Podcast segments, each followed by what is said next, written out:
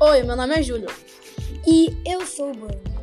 E hoje vocês vão aprender mais sobre a história do Brasil. Sobre o zumbi dos palmares. Vamos começar, Bernie? Vamos!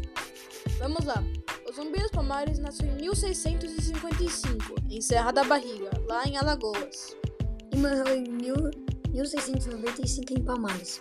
É por isso que muitas pessoas acreditam que o nome dele é Zumbi de Palmares. Você sabia disso? É um fato muito interessante. É mesmo. O zumbi dos palmares estava no Brasil, quando o Brasil era ainda dominado pelos portugueses. Ele foi um símbolo da liberdade dos escravos, porque isso que ele foi um homem muito importante.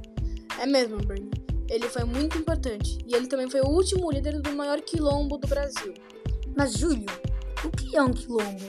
Um quilombo era um grande abrigo para os escravos que fugiam das fazendas, que eles eram escravizados. Ele era um muito humilde mesmo, hein? Ele é muito humilde.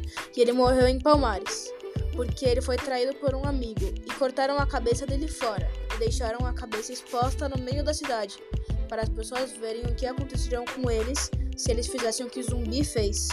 Caramba! E também, o feriado dele se chama Consciência Negra. Então, quando chegar no dia 20 de novembro, lembre-se desse brilhante homem. E por hoje é tudo. Tchau.